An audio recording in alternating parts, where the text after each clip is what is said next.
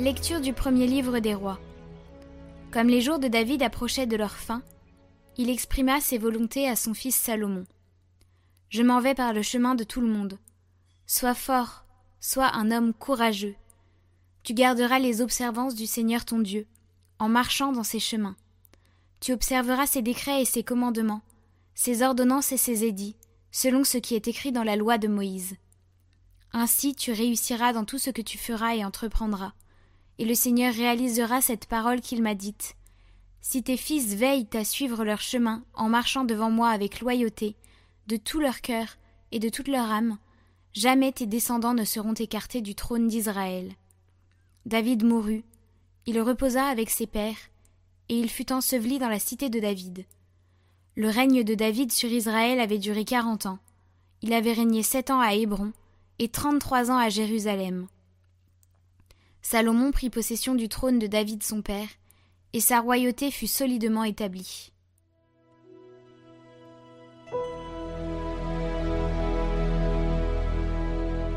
Seigneur, c'est toi, le maître de tout. Béni sois-tu, Seigneur, Dieu de notre Père Israël, depuis les siècles et pour les siècles. À toi, Seigneur, force et grandeur, éclat victoire, majesté, tout dans les cieux et sur la terre. À toi, Seigneur, le règne, la primauté sur l'univers. La richesse et la gloire viennent de ta face. C'est toi le maître de tout. Dans ta main, force et puissance. Tout, par ta main, grandit et s'affermit.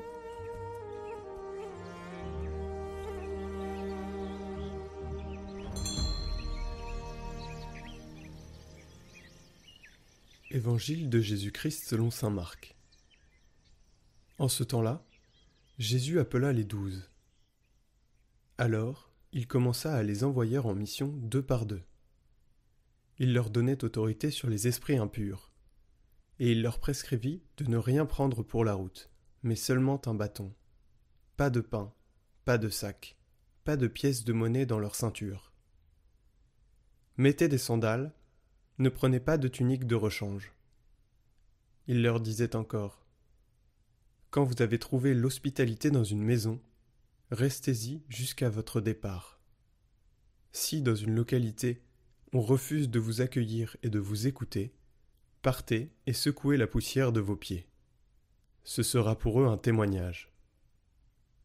Ils partirent et proclamèrent qu'il fallait se convertir. Ils expulsaient beaucoup de démons faisait des onctions d'huile à de nombreux malades et les guérissait.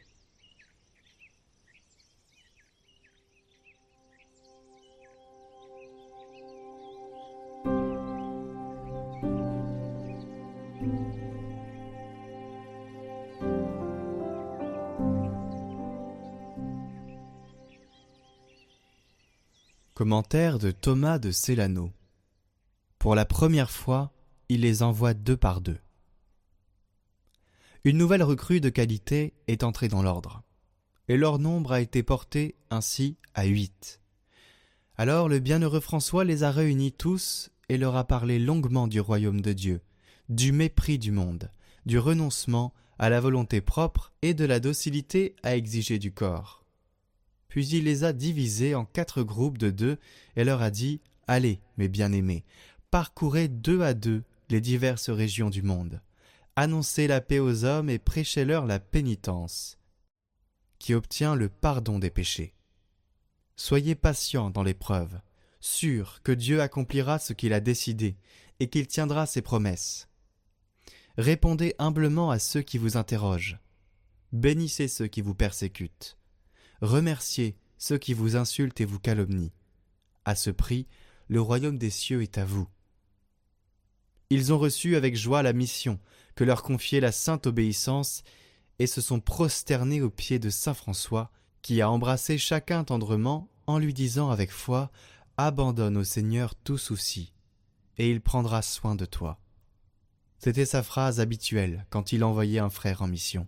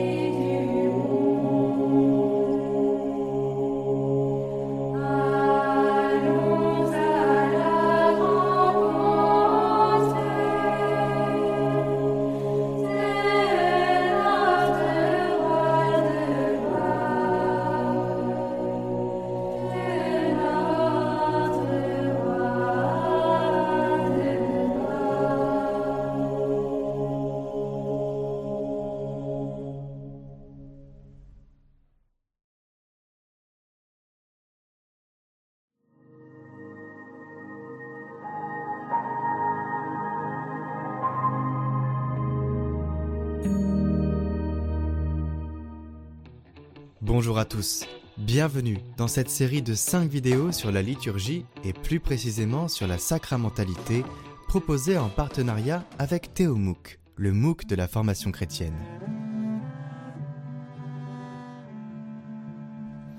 Après l'analogie sacramentelle, nous allons aborder maintenant l'analogie entre les sacrements et la parole de Dieu. Pour les besoins de notre présentation, il semblait plus cohérent de commencer par présenter le septénaire l'organisme sacramentel et ses connexions. Cependant, en toute rigueur théologique, l'analogie parole de Dieu-sacrement est première, car elle est fondamentale. Les enjeux théologiques de cette question sont immenses, et nous devons nous rappeler que la dérive sacramentelle de la fin du Moyen Âge au détriment de l'écoute de la parole de Dieu a conduit l'Église à la déchirure du schisme protestant.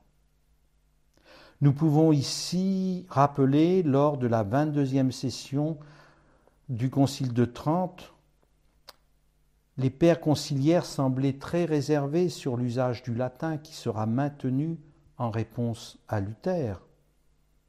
Mais les pères du Concile redoutent que le maintien du latin soit un obstacle à la célébration liturgique.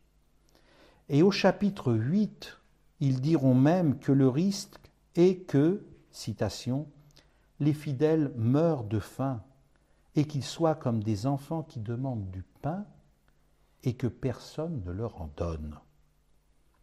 Sur cette question, avec le Concile Vatican II, nous revenons de très très très loin. Si l'écriture est sacrement de la parole, le sacrement est pour ainsi dire la cristallisation de la parole, ce qui fera dire à saint Augustin le sacrement, c'est la parole de Dieu quasi visible. Le principe étant que l'Église ne pose jamais un geste sacramentel sans que la parole de Dieu ne soit proclamée. Voilà le premier principe de théologie sacramentaire. La parole de Dieu, le dabar en hébreu, n'est pas le logos helléniste, qui est une parole qui articule un raisonnement intellectuel. Le dabar hébreu est une parole qui fait événement. En ce sens, elle devient visible. Et l'exemple le plus paradigmatique est certainement celui de l'Eucharistie, où la prononciation des paroles du Christ à la dernière scène sont nécessaires à la transsubstantiation. Nous pouvons prolonger la réflexion jusqu'au rite de communion où nous mangeons la parole, le Verbe fait chair, le corps qui est vraiment nourriture, afin que nos vies deviennent plus conformes à l'Évangile, c'est-à-dire à sa parole. Le rapport entre parole et sacrement relève d'un équilibre subtil. Une liturgie dont la parole est absente devient un acte de magie qui survalorise les clercs comme une caste possédant un pouvoir surnaturel. Or, le prêtre ne possède que ce que Dieu lui donne. Une liturgie, à contrario, qui ne serait que proclamation de la parole, mettrait une pression psychologique trop forte sur les fidèles, dont les capacités d'écoute, comme tout un chacun, ne sont pas infinies.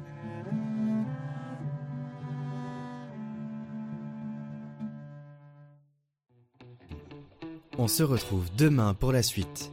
Cette formation vous a plu? Découvrez la formation entière sur la liturgie ainsi que bien d'autres formations sur le site de Théomouk en lien en description.